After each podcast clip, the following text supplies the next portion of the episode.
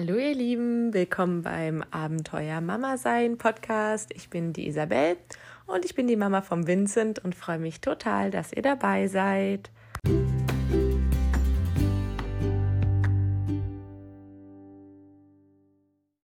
Hallo ihr Lieben und herzlich willkommen im Abenteuer Mama sein Podcast.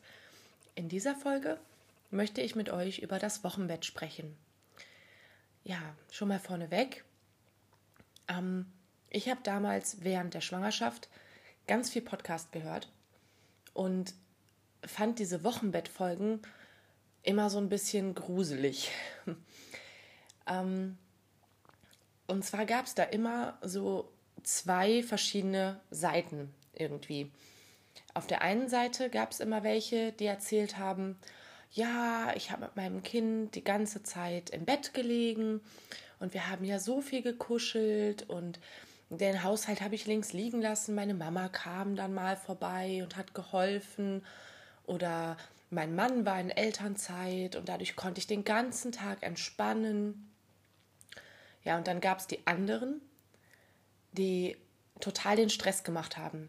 Ja, ihr habt überhaupt keine Zeit im Wochenbett, ihr müsst vorkochen, ihr müsst äh, riesige Einkäufe tätigen und ihr braucht ein Netzwerk an Leuten, damit äh, ihr euch entspannen könnt, weil die erste Zeit mit Baby so anstrengend ist. Und ich wusste ja zu dem Zeitpunkt schon, dass es bei uns nicht möglich sein würde, dass mein Mann in Elternzeit geht. Dazu kommt, dass wir hier auf dem Dorf niemanden kennen und meine Familie 100 Kilometer weit entfernt wohnt. Freunde habe ich zwar, allerdings hatten die auch alle frisch entbunden. Wir kannten uns hier aus dem Aquafit für Schwangere. Und die eine, die noch kein Baby hatte, die war entsprechend hochschwanger. Und das heißt, so ein wirkliches Netzwerk hatte ich jetzt nicht, weil die Freunde, die ich sonst noch hatte, die wohnten halt eben auch 100 Kilometer weit weg und mussten arbeiten. Und da wäre jetzt auch keiner auf Abruf äh, in der Lage gewesen, hierher zu fahren und mir Essen zu kochen dann hat das, diese Angst hat dann nochmal so ein bisschen zugenommen, weil ich hatte natürlich nicht vorgekocht, klar. Ich war ja von einer total entspannten, natürlichen Geburt ausgegangen, wo ich nach einem Tag schon wieder herumhüpfen kann wie ein junger Grashüpfer. Und hatte ja dann den Kaiserschnitt und habe natürlich gemerkt, dass das körperlich ganz schön anstrengend ist. Und im Krankenhaus war ja noch diese Schonzeit. Hm, man hat ja Essen bekommen, man musste sich da ja nicht groß kümmern und da kam dann schon so ein bisschen der Gedanke auf, oh, wie wird das denn zu Hause? So alleine. Weil mein Mann hat uns ja dienstags aus dem Krankenhaus abgeholt und ist mit uns auch zu Hause geblieben an dem Dienstag. Ja, und mittwochs ist er dann arbeiten gefahren. Meine Hebamme hat daraufhin schon voll die Panik geschoben am äh, Telefon und meinte, ja, wie, der ist nicht zu Hause, wie, du bist alleine. Ja, ist halt nun mal so. Ähm, wir haben dann einen Termin gemacht für Mittwochmorgen und meine Mama war so süß und ist dann an dem Mittwoch auch noch vorbeigekommen und hat dann hier noch Suppe gekocht. Ja. Aber wie war es denn jetzt so die erste Zeit mit Baby? Ganz ehrlich, tiefenentspannt. Der Kleine hat quasi gegessen, dann haben wir ihn gewickelt, dann hat er wieder gegessen und dann hat er geschlafen. So, der ist an der Brust eingeschlafen, dann konnte ich ihn ablegen und dann hat er geschlafen. Es war im Endeffekt wirklich so, dass wir anfangs hatten wir noch das, also wir hatten das Babybett bei uns oben im Schlafzimmer, die Wiege damit er bei uns zwar im Zimmer schläft, aber nicht bei uns im Bett. Und es war tatsächlich irgendwann so, dass ich dann gesagt habe, ich hätte gern ein Nestchen fürs Sofa, weil ich mich dabei überhaupt nicht wohlgefühlt habe, dass mein Kind einen großen Teil des Tages ähm, in seinem Bettchen liegt, oben. Alleine irgendwie. Also er hat auch viel auf mir geschlafen, ja. Aber äh, ruhiger hat er tatsächlich immer geschlafen, wenn er dann in seinem Nestchen lag oder in seinem Bett. Und so war es dann tatsächlich so, ich hatte Zeit zu putzen, ich hatte Zeit zu kochen ich hatte teilweise sogar Zeit zum Lesen. Also ich hatte schon fast, ja, die gleiche Langeweile, die ich auch hatte am Ende der Schwangerschaft, wo ich nur zu Hause saß. Und habe mich teilweise wirklich mehrfach bei meiner Mama und bei meiner Hebamme erkundigt, ob das denn normal ist, dass ein Baby so viel schläft. Und Spoiler-Alarm, ja, das ist normal. Das heißt, wenn euer Baby ganz normalen Schlafrhythmus hat und nicht irgendwie ein Schreikind ist, extreme Probleme mit Blähungen hat, also wir hatten auch Probleme mit Blähungen, aber er hatte keine Koliken in dem Sinne, ähm, dann schlafen die sehr, sehr viel. Und in der Zeit könnt ihr natürlich auch schlafen. Also ich glaube, so viel wie im Wochenbett habe ich echt nie geschlafen. Also danach nicht mehr. Also das würde ich mir jetzt noch mal wünschen, so viel zu schlafen. Und ihr habt einfach, einfach Zeit für alles. So. Ähm, was ich euch auf jeden Fall in dieser Folge erzählen möchte, ist, ähm, was die Hebamme macht im Wochenbett. Da reden wir dann auch so ein bisschen darüber, ähm, wann das Baby zum ersten Mal gebadet wird, wann der Nabel abfällt und sowas. Ähm, dann sprechen wir über den Schnuller. Ähm, also es, ich hatte zum Beispiel am Anfang vor, keinen Schnuller zu geben. Man liest ja immer so viel, ah, Schnuller ist schlecht für die Zähne und generell eher verpönt heutzutage. Ähm, und warum wir dann doch am Ende einen Schnuller gegeben haben. Ich erzähle euch ein bisschen vom Vitamin D und von der Kinderarztsuche und der U3. Ähm, fangen wir mal mit dem ersten Hebammenbesuch an. Der war am Mittwoch. Die Hebamme kam um 10 und als erstes hat sie meine unheimlich dicken Beine gesehen und hatte auch ihre Akupunkturnadeln dabei. Und sie hat den Kleinen oben ausgezogen, gewogen, nach dem Nabel geschaut. Und vorher hat sie mir diese Akupunkturnadeln einmal in die Beine gepiekt.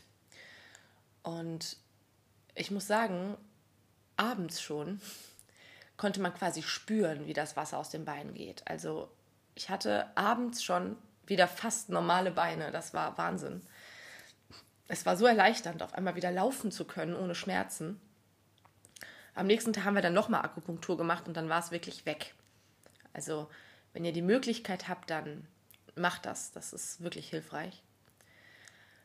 Ja, und die Hebamme, wie gesagt, die wiegt, die guckt nach dem Nabel. Also ändert den Verband, da ist ja mal so ein kleiner Verband drum. Und ansonsten ist die eigentlich dann da, um euch zu unterstützen. Ähm, bei uns war es dann so, wir sind dann immer runtergegangen aufs Sofa.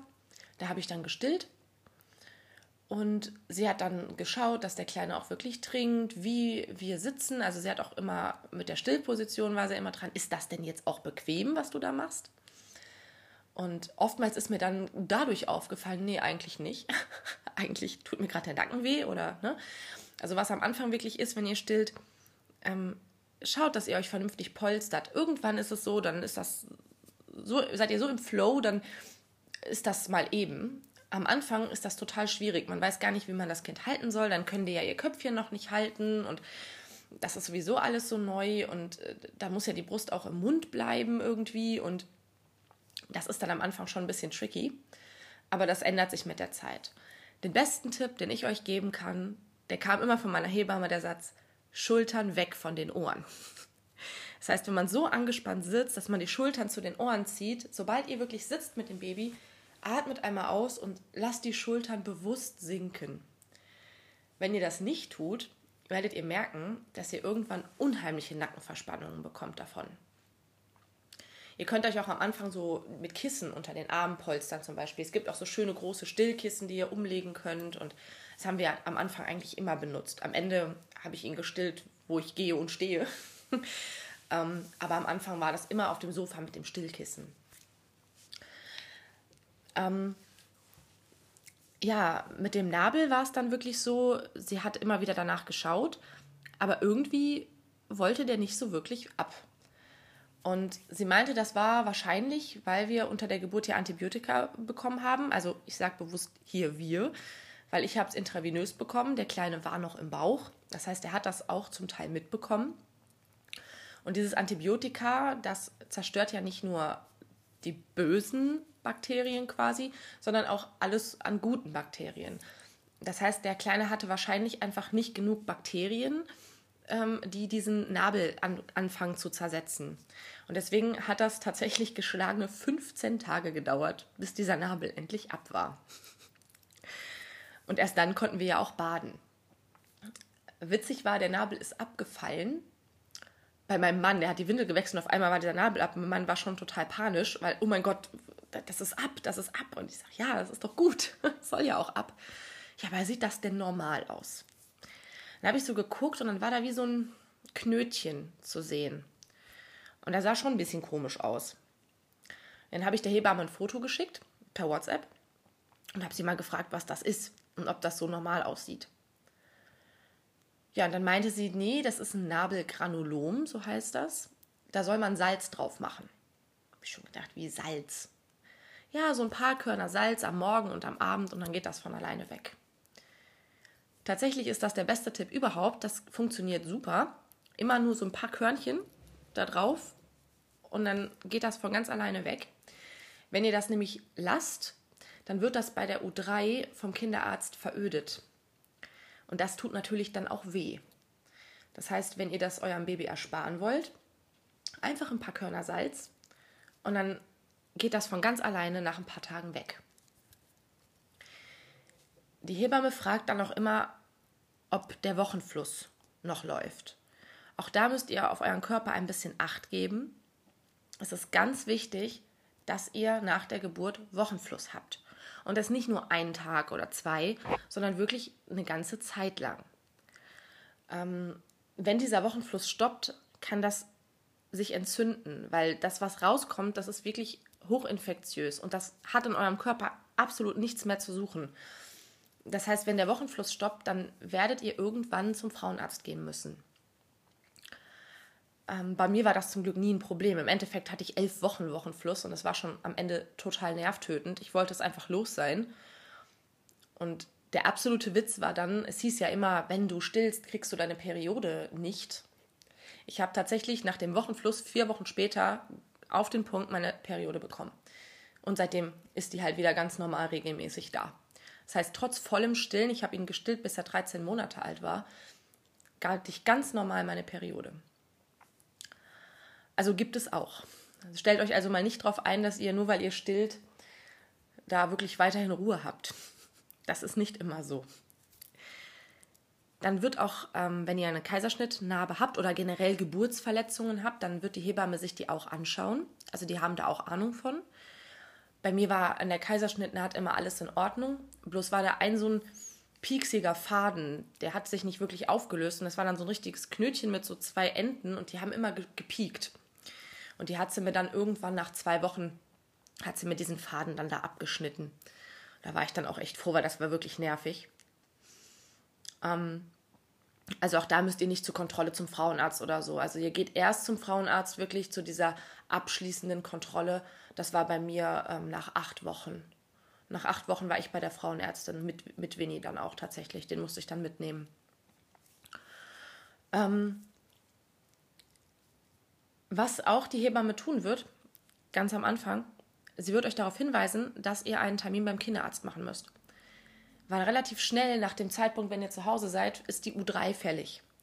Bei uns war das dann am 4. November der Fall. Ähm, das heißt, wenn ihr die Möglichkeit habt, sucht euch, sobald das Baby auf der Welt ist, einen vernünftigen Kinderarzt. Also ich habe das schon während der Schwangerschaft versucht, aber das äh, funktionierte nicht. Direkt nach der Geburt hat das ganz gut funktioniert. Ich musste zwar trotzdem vier Kinderärzte anrufen, aber dann am Ende habe ich einen gefunden, bei dem wir jetzt auch geblieben sind. Ja, dann ähm, wichtig auch noch das Vitamin D. Ähm, das bekommt ihr im Krankenhaus schon mit. Also bei uns war es zumindest so, wir haben einen Streifen schon im Krankenhaus mitbekommen und danach kriegt ihr den äh, vom Kinderarzt verschrieben bei der U3. In diesen Vitamin D-Tabletten ist Fluorid drin.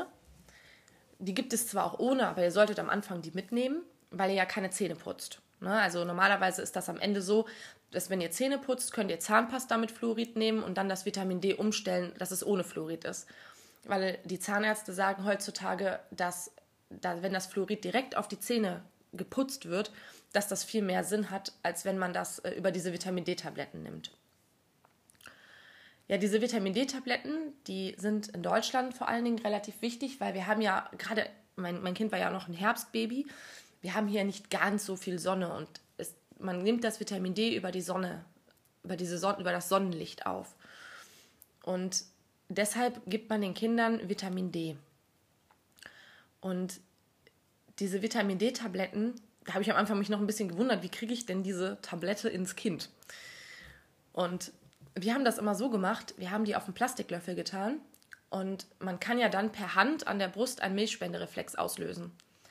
Wenn ihr jetzt Flasche gebt, könnt ihr die wahrscheinlich, nehme ich mal an, auch einfach in die Flasche tun. Ich habe es einfach dann wirklich so gemacht, ich habe da dann Muttermilch auf diesen Löffel gemacht und diese Tablette löst sich dann da drin auf und dann habe ich ihm die so gegeben. Eine Freundin von mir hat das immer so gemacht, die hat die Tablette auf den Finger getan, hat die dem in die Wangentasche gelegt und dann darauf gestillt. Aber das hat mit Winnie nie geklappt. Der hat die immer mit der Zunge dann rausgeschoben. Also das äh, hatte irgendwie nicht wirklich Sinn. Deswegen haben wir es dann bis zum Ende mit dem Plastiklöffel gemacht. Generell haben wir das Vitamin D ein Jahr lang gegeben. Also kurz nach dem ersten Geburtstag war der letzte Streifen leer und dann sagte der Kinderarzt, brauchen wir das auch nicht mehr geben. Seitdem kriegt er das Fluorid halt ganz normal über die Zahnpasta. Ähm, am Anfang kann das auch schon mal vorkommen, dass ihr einfach aus dem Nichts anfangt zu weinen. Ich hatte das manchmal, wenn ich meinen Kleinen angeguckt habe, dass ich auf einmal Tränen in den Augen hatte und mich gewundert habe, warum. Das sind die Hormone. Es gibt Leute, die haben einen richtig klassischen Baby-Blues. Das ist dann schon ein bisschen schlimmer, in Anführungszeichen. Also ich hatte das gar nicht so schlimm.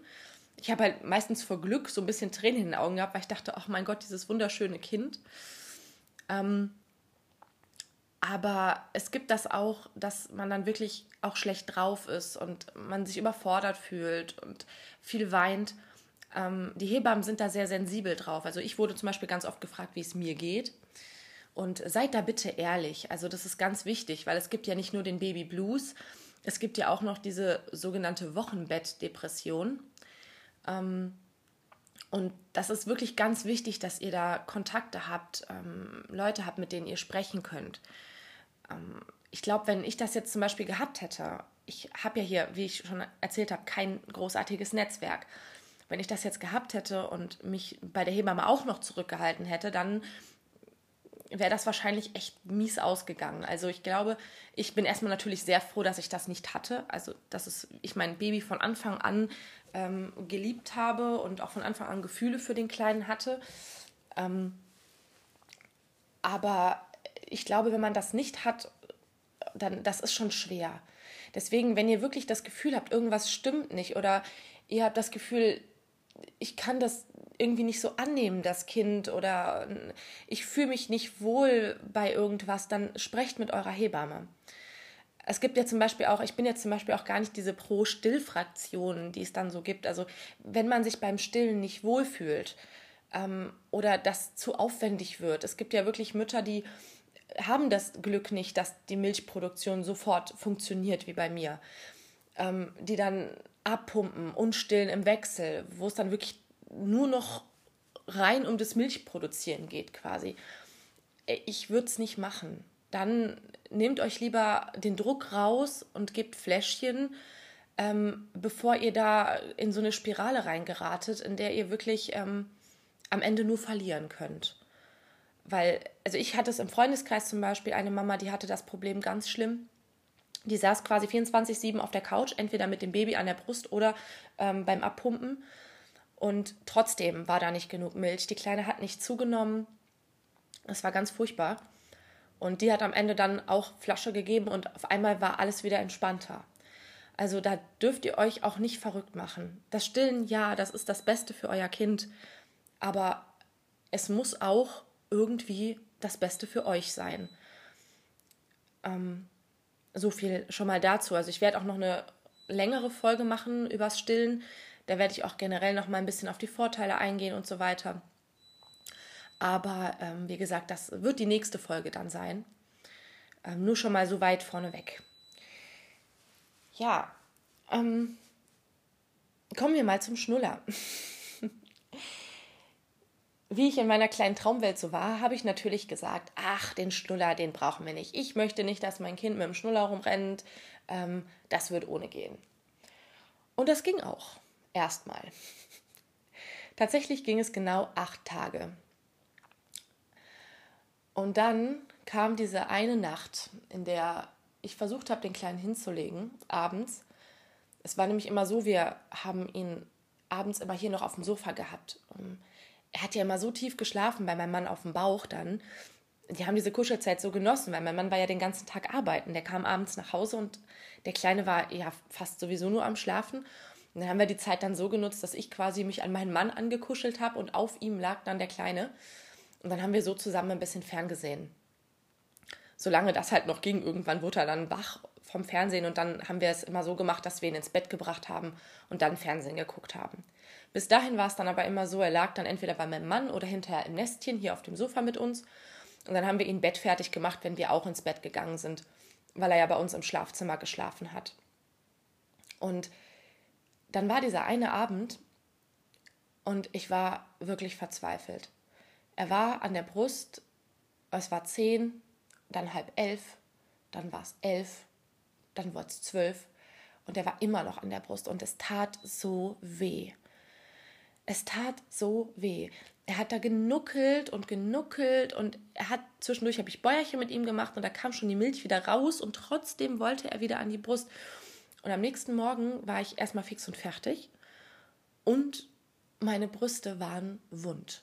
Also so wund, dass wenn ich ihn angelegt habe, das so richtig gezogen hat. Es hat einfach die ganze Brust tat weh. Das hat dann immer so eine Minute gedauert und dann ging es wieder. meine Hebamme hat sich die Brüste dann angeguckt und ist fast aus allen Wolken gefallen und meinte, oh mein Gott, das geht natürlich gar nicht. Gib dem einen Schnuller, wenn der nur nuckeln will. Und dann war ich dran, oh, aber was ist mit Saugverwirrung? Was ist, wenn er dann nicht mehr trinkt? Was ist, wenn... Dann hat sie mich nur angeguckt und meinte, Isa, der stillt nicht nur zum Nuckeln, der stillt auch, weil er Hunger hat. Wenn dieses Kind Hunger hat, wird es der Nucki ausspucken. Und eine Saugverwirrung entsteht jetzt auch nicht mehr. Der Kleine saugt ja jetzt schon seit fast zwei Wochen an dir. Der weiß ganz genau, wo er sein Essen herbekommt. Und dann habe ich das tatsächlich an dem Tag selber, war das dann wieder so. Wir saßen auf dem Sofa und es hörte einfach nicht auf. Und dann habe ich ihm tatsächlich mal einen Schnuller gegeben. Und auf einmal schlief er seelenruhig und alles war entspannt. Ja, und dann haben wir ihm den Schnuller tatsächlich, also nicht oft, ne, aber schon regelmäßig gegeben, wenn wir gemerkt haben, er hat keinen Hunger, er will nur saugen und er ist total unruhig. Und im Endeffekt ist das wirklich das Beste gewesen, was wir machen konnten. Ähm, meine Brüste musste ich nämlich die ganze Zeit über immer wieder an die Luft lassen. Die mussten, da musste Luft dran. Man musste quasi, wenn ich die eine Seite gestillt habe, die andere musste ich auch frei lassen. Dann habe ich die immer mit Muttermilch eingeschmiert und dann mit Wollfett. Das hat ganz gut geholfen. Das hat mein Mann mir noch aus der Apotheke geholt. Ähm, von Lanolin war das. Und dadurch ging das dann immer. Es kann zum Glück, also das ist auch nicht schlimm, wenn der Kleine zum Beispiel, du machst es jetzt drauf und der Kleine will danach sofort wieder trinken. Das ist nicht schlimm. Also das kann auch ruhig aufgenommen werden. Das ist nicht schlimm. Also das äh, ist jetzt nicht giftig oder so. Aber es ist wirklich, also äh, das war wirklich ein Krampf. Und das war auch das einzige wirklich große Stillproblem, was wir hatten am Anfang. Weil es halt ein Dauernuckeln war. Ähm, und das war tatsächlich dieser erste Wachstumsschub. Darüber werde ich auch nochmal eine Folge machen, über die Wachstumsschübe, weil das sagt einem ja keiner, wenn man Mama wird, dass es sowas gibt. Und dann wundert man sich immer, warum alle paar Wochen auf einmal das Kind komplett ausgewechselt ist quasi. Und bei uns war es nämlich immer so, wenn er, wenn er in den Schub kam, war auf einmal das Stillen das einzig Wahre. Es musste immer super viel gestillt werden und ähm, da war der Nuki dann wirklich teilweise sehr, sehr hilfreich. Ähm, den Nuki ähm, abzugewöhnen, haben wir uns gedacht, wird wahrscheinlich super schwer. Und der Witz war, wir haben die Schnullergröße gewechselt mit sechs Monaten und dann hat er sich das äh, überlegt. Dann wollte er tagsüber gar keinen Nuki mehr. Das ist bis heute noch so. Er nimmt den Nuki nur zum Schlafen. Dann nimmt er ihn auch gerne Und dann ist mir das auch wirklich recht, wenn er ihn nimmt. Aber ähm, tagsüber braucht man ihn mit dem Schnuller wirklich nicht kommen. Außer wenn er zahnt, dann kann man ihm mal einen Eisschnuller machen aus dem Eisfach. Aber da komme ich auch irgendwann noch mal zu in einer anderen Folge. Ähm, was äh, bei uns dann auch war, ähm, die Kleinen, wenn die auf dem Rücken liegen, weil man soll sie ja am Anfang auf dem Rücken legen, das ist ganz wichtig, um dem plötzlichen Kindstod vorzubeugen. Wenn die auf dem Rücken liegen, dann haben die schon mal, ähm, dass die so zusammenzucken und dass die Ärmchen so nach oben gehen. Und davon wacht äh, ein Baby ziemlich schnell auf, habe ich gelernt. Mein Kleiner ist davon immer wieder wach geworden, hat sich quasi immer selbst geweckt, auch mit seinen Händchen immer im Gesicht dann gefummelt und ähm, war ganz unruhig, gerade auch in diesem ersten Schub. Und da haben wir dann mit dem Pucken angefangen. Ähm, da nimmt man dann quasi eine Decke. Ähm, da gibt es extra Puckdecken, da so eine hatten wir auch, die sind schön elastisch. Und dann legt man ein Dreieck und dann legt man die Ärmel, also die Seitenarme von dem Dreieck, erst den einen Seitenarm, dann klappt man von unten über die Füße die Spitze und dann den anderen Seitenarm und macht den dann so oben rein dann sind die ganz eng gepuckt und fühlen sich wie im Mutterleib. Und das haben wir am Anfang mit unserem Kleinen selbst nachts zum Schlafen gemacht. Wir haben trotzdem immer geschaut, dass wir ihn nicht nur in Rückenlage legen, sondern auch immer in Seitenlage. Ich habe das immer so gemacht, ich habe ihn erst auf den Rücken, beim nächsten Schlaf auf die rechte und beim nächsten Schlaf auf die linke Seite gelegt, um diesem Plattkopf ein bisschen vorzubeugen. Und das hat gut funktioniert. Wenn ihr die auf die Seite legt, müsst ihr natürlich schauen, dass ihr sie so stabilisiert, dass sie nicht auf den Bauch rollen können. Gerade dann, wenn sie gepuckt sind. Also man kann auch gepuckt auf die Seite legen, das geht. Nur immer so ein bisschen an den Rücken angelehnt. Ich habe dann, ähm, wir hatten so eine, so eine ähm, Bettschlange quasi drin und da rein habe ich ihn dann so ein bisschen angelehnt.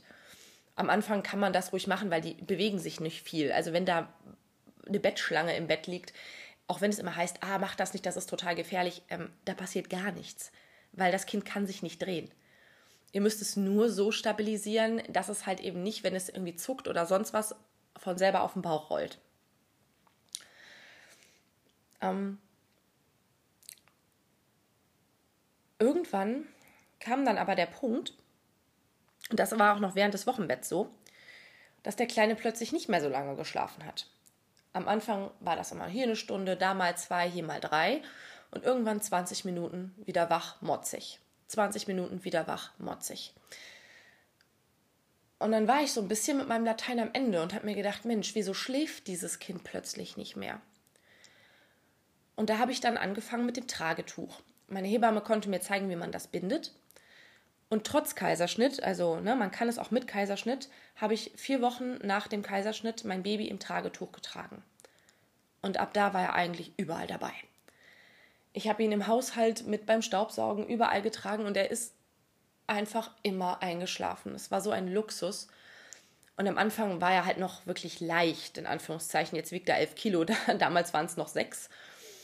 Ähm, also der hat sehr schnell sein Geburtsgewicht wieder gehabt. Der war nach äh, fünf Tagen wieder voll auf Kurs und hat dann entsprechend viel zugenommen. Also meine Hebamme war schon echt verwundert, weil teilweise ähm, innerhalb von einer Woche irgendwie 500 Gramm dazu kamen.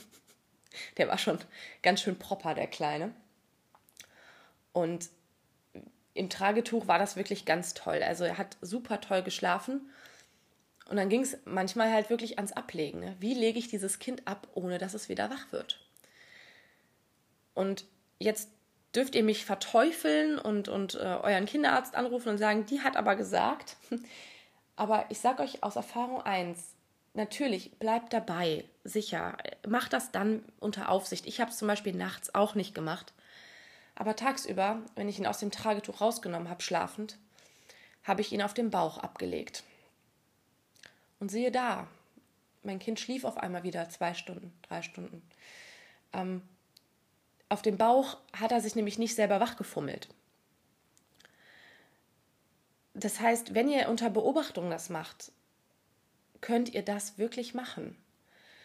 Ähm, also meine Hebamme sagte selber, macht es nicht unbedingt mit einem Frühchen ähm, oder mit Kindern, die sonst wie große Risiken haben, zum Beispiel ein Raucherhaushalt oder sowas. Ähm, aber wenn man dabei ist, gerade so tagsüber, ich habe ihn hier tagsüber im Nestchen auf dem Sofa immer im Blick gehabt und da hat er dann wirklich in Bauchlage super geschlafen. Das ging dann wirklich so weit, dass ich, wenn ich ihn hingelegt habe, so auf dem Rücken und er dann eingeschlafen ist, habe ich ihn mal eben schnell rumgedreht auf dem Bauch, dass er dann vernünftig eingeschlafen ist. Nachts haben wir das halt nicht gemacht. Nachts ähm, hat er auf dem Rücken geschlafen und das war auch alles wunderbar, weil er auch sehr schnell einen Tag-Nacht-Rhythmus hatte. Beim Finden dieses Tag-Nacht-Rhythmuses könnt ihr euer Baby auch unterstützen. Es gibt nämlich ähm, leider im Bauch ja nicht Tag und Nacht. Das heißt, es gibt viele Kinder, die ähm, auf die Welt kommen und tagsüber mehr schlafen als nachts oder ihre hauptsächlichen Wachphasen eben in der Nacht haben. Und ähm, da kann auch erstmal niemand was für. Das ist tatsächlich noch aus dem Bauch, dass sie nicht wissen, wann Tag und wann Nacht ist und für sie erstmal alles gleich ist. Um das so ein bisschen zu unterstützen, dass das Kind begreift, es gibt Tag und es gibt Nacht, ähm, macht es Sinn, Unterschiede beim Schlafen zu schaffen. Tagsüber zum Beispiel haben wir Winnie immer im Hellen hingelegt. Und er war auch ab dem Zeitpunkt, wo wir das Nestchen hatten, immer im Trubel. Also entweder er war im Tragetuch mit dabei oder er lag in seinem Nestchen ähm, und ich habe hier gesaugt, gewischt, Besuch empfangen, Musik gehört. Ähm, das Einzige, was ich nicht gemacht habe, ist dann Fernsehen geguckt, geguckt, weil ich fand, das irgendwie musste nicht unbedingt sein. Aber ansonsten habe ich alles gemacht wie immer, wenn er schlief. Kaffeemaschine und so weiter. Also, dass er wirklich ähm, die Geräusche des Alltags immer im Hintergrund hat. Und wie gesagt, halt im Hellen. Nachts dagegen haben wir im dunklen Schlafzimmer geschlafen und es war natürlich entsprechend ruhig, weil wir haben ja auch geschlafen. Das heißt, wir haben einen ähm, ja, Unterschied gemacht. Wir haben zum Beispiel auch tagsüber eben keinen Schlafanzug oder sowas angezogen. Also tagsüber hat er so geschlafen, wie er war, und abends zum ins Bett gehen gab es dann die ins Bett geh Routine mit Schlafanzug anziehen und nochmal äh, mit dem Lappen waschen und all sowas. Ähm, wenn ihr ähm, sowas ähm, ja, macht, könnt ihr euer Kind dabei unterstützen, einen, ähm, ein Gefühl zu bekommen, wann Tag und wann Nacht ist. Jetzt, wo er ein Jahr alt ist, beziehungsweise schon ein bisschen länger, seit er halt einen vernünftigen Mittagsschlaf macht, ähm, ziehe ich ihn auch zum Mittagsschlaf im Schlafsack an und so. Das habe ich irgendwann mal angefangen, wo ich gemerkt habe, es gibt einen regelmäßigen Mittagsschlaf. Der war zwar am Anfang auch nur 40 Minuten, weil er noch zweimal geschlafen hat zusätzlich. Aber auch da habe ich schon angefangen, ihn ähm, ja schon mal so ein bisschen wie Bett fertig zu machen, also mit Schlafsack und Schlafanzug. Und das haben wir auch so beibehalten. Also zum Mittagsschlaf wird er so angezogen und schläft dann seine zwei Stündchen oben und dann entsprechend auch im abgedunkelten Raum weil er es ja mittlerweile schon verstanden hat, dass es Tag ist und wann Nacht ist. Aber am Anfang, wie gesagt, kann man das so ganz toll unterstützen.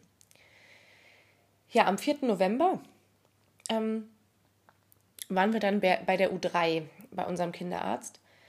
Ähm, da wird das Kind nochmal auf Herz und Nieren geprüft. Es wird nochmal geschaut, ob der Streitreflex noch da ist und wie die anderen Reflexe sind. Dann gab es auch die erste Impfung damals. Ähm, das war die Rotaviren-Schluckimpfung. Und äh, dann geht es ja im Abstand von vier Wochen eigentlich immer weiter am Anfang. Also wir haben auch alles impfen lassen, bis auf Grippe. Äh, ansonsten impfen wir ihn komplett durch. Ähm, zum Thema Impfen mache ich irgendwann auch nochmal eine Folge. Ja, auf jeden Fall hat er damals 5750 Gramm gewogen, war 56 Zentimeter groß und hatte einen Kopfumfang von 38. Und ähm, er war so, also von, also so wie er aussah, sagte der Kinderarzt erst, dachte der Kinderarzt erst, wir wären bei einer U4. Also ähm, der war etwas verwundert, dass es erst eine U3 ist. Ja. Und ähm, dann wurden wir vom Kinderarzt noch zur Hüftsonographie geschickt, also zum Hüftultraschall quasi. Ähm, da werden die Kinder in ähm, so eine Vorrichtung gelegt, ähm, seitlich und dann wird die Hüfte mit einem Ultraschallgerät angeschaut und da wird dann ähm, geguckt, äh, ob die ähm, Oberschenkelknochen richtig in der Gelenkpfanne sitzen. Und das wird dann kategorisiert in 1a oder b Hüfte. Genau. Ähm, da war aber dann auch zum Glück alles in Ordnung bei uns.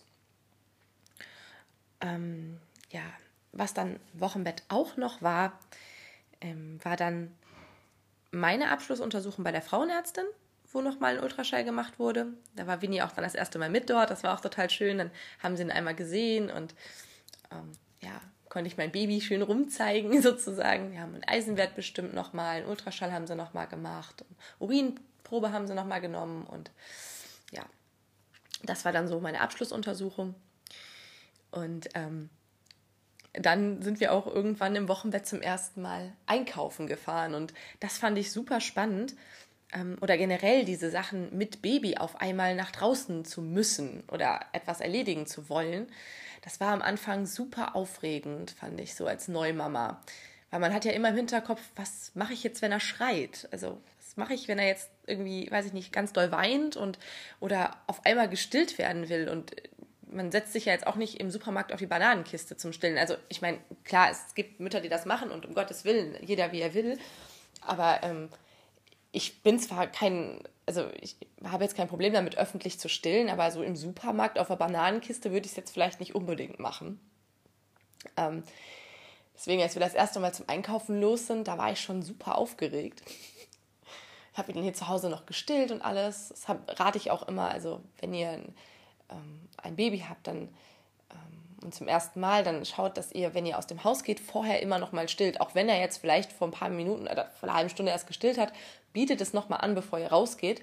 Weil ansonsten kommt nämlich der Fall, ihr seid gerade mitten im Supermarkt und Baby weint, weil Baby Hunger. Ähm, genau. Im Endeffekt war es so beim Einkauf, er, wir sind hingefahren mit dem Auto. Er ist im Auto eingeschlafen, und ist erst wieder aufgewacht, nachdem ich die Einkäufe hier zu Hause weggeräumt hatte. Also Hinfahrt verschlafen, Einkauf verschlafen, Rückfahrt verschlafen und das Einräumen verschlafen.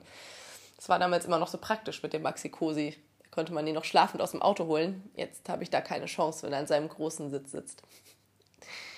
Ähm, aber auch wenn ihr die äh, Babys schlafend aus dem Auto holt, schaut, dass ihr sie nicht zu lange schlafend im Maxi Cosi liegen lasst. Ähm, also meistens wachen sie gar nicht erst auf, wenn man sie aus dem Maxikosi rausholt und nochmal ablegt, am Anfang zumindest nicht. Und wenn doch, dann lebt halt damit, weil das ist wirklich schlecht für den Rücken, wenn die stundenlang in diesem Ding liegen. Genau. Ja, und grundsätzlich kann ich einfach nur sagen, euer Wochenbett wird bestimmt ganz toll. Genießt die Zeit mit eurem Baby. Ähm, das kommt nämlich nicht wieder und ihr müsst euch ja auch irgendwie als Familie finden. Also genießt das Ganze, versucht, ähm, das, äh, ja, die Probleme, die vielleicht entstehen, erstmal mit Humor zu nehmen. Und ähm, nehmt euer Baby überall mit hin. Empfangt Besuch, soweit es, ja, sobald es in Corona-Zeiten wieder möglich wird. Also, ne, versucht wirklich, ähm, das Baby in euren Alltag zu integrieren. Das finde ich ist immer ganz wichtig, dass man sich nicht immer drumherum baut, sondern dass man das Baby in einen bestehenden Alltag vielleicht auch integriert. Strukturen ergeben sich irgendwann von ganz alleine. Am Anfang muss man da nicht viel strukturieren. Am Anfang geht es rein darum, die Bedürfnisse eures Babys zu befriedigen und selber zur Ruhe zu kommen. Und irgendwann stellt sich dann auch ein Tagesrhythmus ein. Wie das zum Beispiel bei uns funktioniert hat, werde ich auch nochmal in einer anderen Folge ansprechen. Ja, so viel erstmal zum Thema Wochenbett. Ich hoffe, ihr habt ein paar nützliche Infos bekommen und euch hat die Folge gefallen.